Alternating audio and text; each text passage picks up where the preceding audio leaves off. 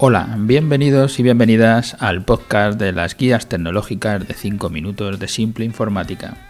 Hoy estamos en nuestro capítulo 346 que hemos titulado Ventajas de la pequeña empresa en el comercio online. Este es el otro de los podcasts que estamos haciendo explicando este informe que hemos visto sobre Internet y que ahora estamos analizando la presencia y uso de Internet y en concreto hoy hacemos el comercio electrónico. Ya comentábamos que este mismo informe ya salió en el 2014, lo estuvimos analizando, pero que para este año eh, solo el 19% de las empresas en España tienen tienda online y la micropyme baja al 6%. Este es un problema que se mantiene, que no hemos mejorado, que ya en el informe pasado seguíamos en cifras tan bajas como esta, y aunque con la pandemia las cifras habrán cambiado y veremos si se pueden mantener o no se pueden mantener o habrá algún cambio, pero parece ser que aún así la, la compra online o las empresas que tienen capacidad para vender online es muy baja. Quiero deciros que a todos los que tengáis una de estas microempresas de un autónomo solo o empresas hasta nueve trabajadores, que ya decíamos que eran el 95%, el 96% de las empresas de España, las ventajas que tenemos todos los que tenemos una pequeña empresa sobre las grandes como Amazon en el tema del comercio electrónico es que la gente puede llegar hasta tu tienda, puede tocar el producto, puede leerlo, verlo, olerlo, puede hacer lo que quiera con él porque lo tiene allí, puede hablar contigo, puede jugar con el producto, tenerlo en la mano y sobre todo hay una cosa que siempre tendremos por delante de Amazon y de cualquiera es la inmediatez. Amazon te lo tiene que enviar, en tu tienda lo tienen allí, lo cogen y se lo llevan. O sea, no pienses que, que lo tienes todo perdido, que no es así. Quiero insistir en que puede parecer que tu tienda es pequeña y que no, le ve futuro a estar en Internet, pero conocerás a mucha gente que se puso a vender por Internet, eh, de empresas pequeñas como la tuya, y que triunfó. Ha tenido tantas ventas con la tienda online como en la tienda física.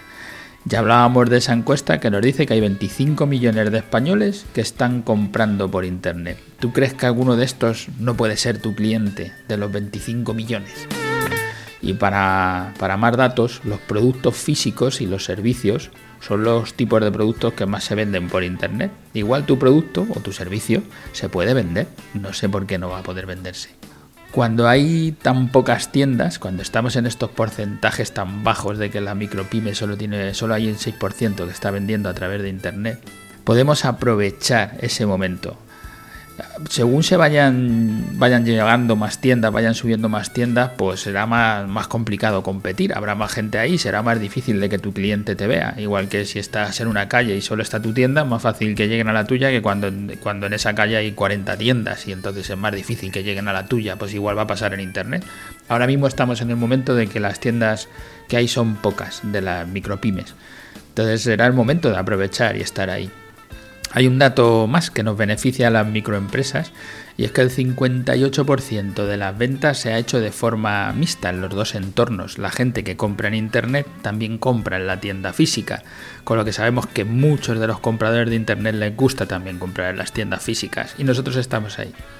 Internet nos da la ventaja de competir contra las grandes y con el público más cercano la ventaja de que se pueden pasar a por el producto y tenerlo en el momento, lo pueden tocar y que hablen contigo. Son muchas ventajas, pero tienes que tener una estrategia para poder competir contra los grandes o no ganarás. Te vamos a recomendar que nos llames, como en todos los capítulos. Reserva una entrevista con nosotros de una hora.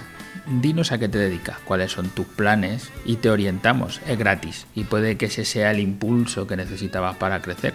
Tenemos que identificar tus debilidades, tus fortalezas, las de tus competidores también, para saber cuál es tu camino y dónde puedes tener éxito. No pienses que te vas a convertir en un segundo Amazon, pero si conseguimos aumentar tu facturación un 50%, es como si abres otra tienda física en otra localidad. Seguramente te merezca la pena, con mucha menos inversión abrir una tienda online que abrir una tienda física y con mucho menos esfuerzo contacta con nosotros y pensemos juntos cuál es el presupuesto que tengo que invertir para doblar mi facturación y mejorar mi imagen de marca y mi relación con los clientes. Gracias a todos los que nos escucháis a diario, los que estáis ahí todos los días. Gracias a los que nos estáis dejando algo de feedback, a los que nos contáis qué os parece este programa y a los que os pasáis por las plataformas, tanto por iTunes como por iVoox y nos dejáis allí algún comentario o nos dejáis una reseña positiva, porque de esa manera más empresarios pueden saber que existimos y a más empresarios podemos llegar para poder ayudarles. Gracias y hasta el próximo programa.